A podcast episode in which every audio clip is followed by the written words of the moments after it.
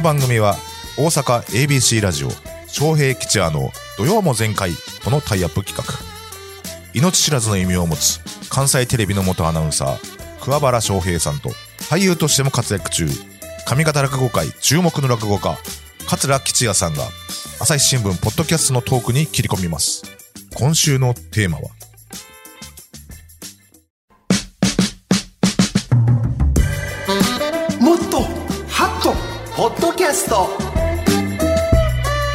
このコーナーはフランスベッドがお送りします。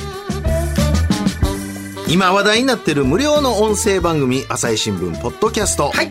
事件政治経済文化などニュースの枠を超え真実に迫るものとして毎日配信さそれています。れもただです土曜も前回でもハッとするような朝日新聞ポッドキャスト話題のエピソードをこの時間にご紹介いたします、はい。解説は朝日新聞大阪本社編集局長補佐の塩谷雄一さんです。こんにちはよろしくお願いします。よろしく。丸刈りで黒いね 眼鏡で。まだ若いねこれ何しろさん、まだ本当にもう40そこそこでしょ。いえいえ違います。50過ぎてます。そうですか、もう眉毛がものすごいでも戦国武将のようなね。武田信玄が来られたんかいな思ったからほんまに。はいはい。さあ本日取り上げる朝日新聞ポッドキャストテーマは横綱白鵬の引退についてでございます、はい。塩谷さん引退表明聞かれてどう思われましたですか？まあ、あの、膝の状態とか良くなかったので、いつか引退するかなとは思ってましたけど、7月場所全勝優勝でしたのでそうでした、ちょっと意外でしたね。意外でしたね。それも10日目に決めてたやて。はい。ねえ。そんなもん15日優勝した後でもんな話一個も出へんかったよ。でもまあそう考えると、あのね、ご家族をあの末席にご招待してはったり、最後、本当にあの全勝で勝った時のあのガッツポーズとか、あれを見ると、ああ、もうやめはる覚悟があったんやなと。後から考後から聞いたらね、思いますけどね。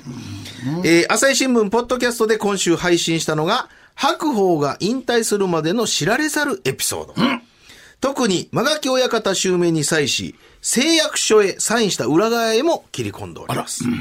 早速、その音声を聞いてみたいと思います。今週月曜日配信、ニュースの現場からタイトルは、引退白鵬、誓約書サインの裏側、相撲協会が刺した釘。ナビゲーターは朝日新聞ポッドキャスト、水野あずささん、東京本社スポーツ部記者、竹園隆弘さんと鈴木健介さんです。まあ、7月場所でね、結構荒々しい取り組みありましたけど、またそれが問題になったということなんでしょうか？そうですね、まあ、その5月の時にまあ注意したのに、まあ、改善されてないじゃないかという声が出まして、はいまあ、そこでまあ採決はされずに、厳しい意見があったよと、えーそれを、えー30日の理事会に意見として出したわけです。うーん、なるほど、なるほど。これ実際理事会ではその意見を受けて、どういったあの議論になったんでしょうか？まあ、基本的には、えーもう間垣は認めるけども、はい。代わりに誓約書、うんうんまあ、これまで、えー白鵬がやってきたことに対して、まあ、ちょっと苦言を呈する意味でも、まあ、これからは新人の親方として業務をあの誠実に行いなさいよと、うんうんまあ、相撲道やしきたりから逸脱した言動は、まあ、これからは慎みなさいよという文書に、はいえー白鵬自身に、えーサインをさせたらしいんですね。ほう。白鵬が大好きな翔平さんは、どう思われますか？私はね、前の横綱審議委員会の委員長がね、日本経済新聞のね、あの代表の人やね、この人は嫌いやったんやなと、白鵬、白鵬を。それはもう最初確かにな、この間の辞める前の、や、や、うん最後の、はい。あれ、照ノ富士とでも、いきなりのものすごい肘打ち。勝ちね勝ち上げ。勝ち上げあったけれどね。私なんかはね、俺はもう10年ほど前のあの八百長事件の時、一人横綱としてね、ええ白鵬がいたから今日の相撲協会あるわけやね、はい。その時の恩をな、横心は考えてないのかいなと、私はいつも思ったんですが、おかしいでしょうか？いや、本当そう思いますよね。ねえ。あの、記録もすごいですし、先ほどの、あの、東日本大震災の時の頑張りとか、一人横綱でずっずとやっとね、現地へ行って、ええ。そうやって考えていくと、この大横綱に誓約書にサインをさせて、それで間垣親方を襲名させるというのは若干こ、ここまでこじれてしまったのかなという思いもありますし、白鵬ファンの心情としては、もうちょっと功績に敬意を示して、引退後も処遇してほしいなと思ってるんじゃないかなと思いますね。私もそう思います。このほか、ポッドキャストではどんなことをそうですね。あの、例えば名古屋場所優勝しましたけど、そこでの正代戦、14日目ですね。はい正代とあの、仕切り戦からずっと下がって、下がってねの立ち合いのわけ。ですとか、あの、引退前に、あの、親しい人に、優勝して辞めた力士っているのかなと聞いていたというようなエピソードを紹介して、まあ、白鵬は、あの、弱くなって、負けた横綱として辞めるんじゃなくて、強い横綱として引退したいという思いがあったのではないか、みたいなことを紹介したりとか、あと間もなく11月場所ですけれども、白鵬なき後土俵はどうなっていくのか。えーはあの、照ノ富士に対抗できる力士はいるのかとか、そういったことを、えー記者たちが、えー分析しています。なるほど。なかなかおりませんよね。いないですね竹園記者は、あの、貴景勝が首の怪我が治れば、治れば。一番ではないかと。あと、鈴木記者は、豊昇龍ですとか、霧馬山に期待するとはいあ霧馬山ねましたね。私は正代に期待したいかなと思うんですが、翔平さんどうですかね？私もね、そら正代がね、ほんま強いね。強いねけれどね、脆い時はなんでこんな簡単に負けてしまうのと。そうなんですやっぱりね、白鵬はそんなことなかったよ白鵬やね、もうほんまに今までの強い横綱いうのは、弱い時は弱いなりにね、頑張ってて、弱い時意外と簡単にま、ちょっと待てよ、大関、正代ちゃん。こんな簡単に負けてええのというのがあってね。そポッドキャストでも15日間ずっと、えー安定して正代はちょっと取り続けるのは難しいんじゃないかな、いうようなことを言ってましたね。そうですか。せやけど、霧馬山はこれからおもろいで。ほんまに面白い。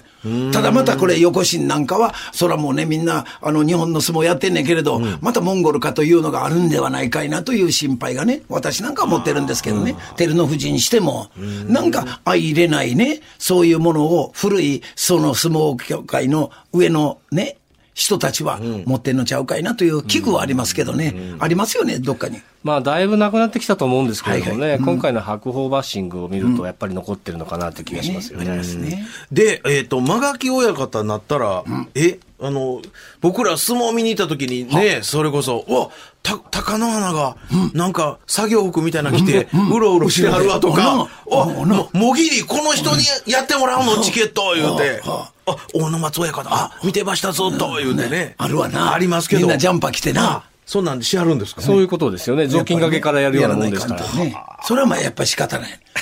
せやからその時わかるかな。ずっと大相撲中継で、はい勝った力士、負けた力士が花道下がっていく。ほんならパイプ椅子に座った親方が座ってる。ほんならまあそれは相撲力士の性格にもよるけどな。はい立ち止まってな、クッと再敬礼していく。あ、これは現役時代世話になった力士やなとか、それとも全く無視してな、この親方俺嫌いやったんや言うのとな、全部わかんねん。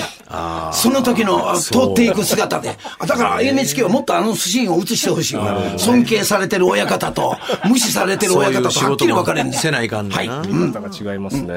違うね。はい。はい。えー、皆さんぜひ、朝日新聞、ポッドキャスト、ニュースの現場から、横綱白鵬引退についてをチェックしてみてください。おもろいこと言うてはるな、今聞いたけれど、ほんまですに。いろんな記者の方が。はい。えー、お手持ちのスマホ、パソコンから、朝日新聞、ポッドキャスト、白鵬引退で検索してください。もしくは、土曜も全体のツイッターで、えー、今日ご紹介したエピソードもリンクしておりますので、はい。そこからお聞きになることもできます。さらに私たちが喋った今日の放送内容を来週金曜日17時、朝日新聞ポッドキャストの中で配信する予定でございます。こちらもぜひチェックしてみてください。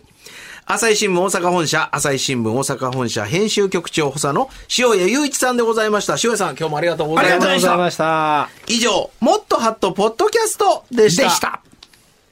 フランスベッドのホームケアフランスベッドが介護の未来へ立ち上がりました。マルチポジションベッド、略してマルポジ登場。ベッドが椅子になって立ち上がりまでサポート。介護する人もされる人も楽になる。介護保険も使えます。フランスベッド。このコーナーはフランスベッドがお送りしました。昌平吉也の土曜も全開は毎週土曜午前10時から ABC ラジオ AM1008kHz FM93.3MHz で放送しています。インターネットラジオラジコでも検索してみてください。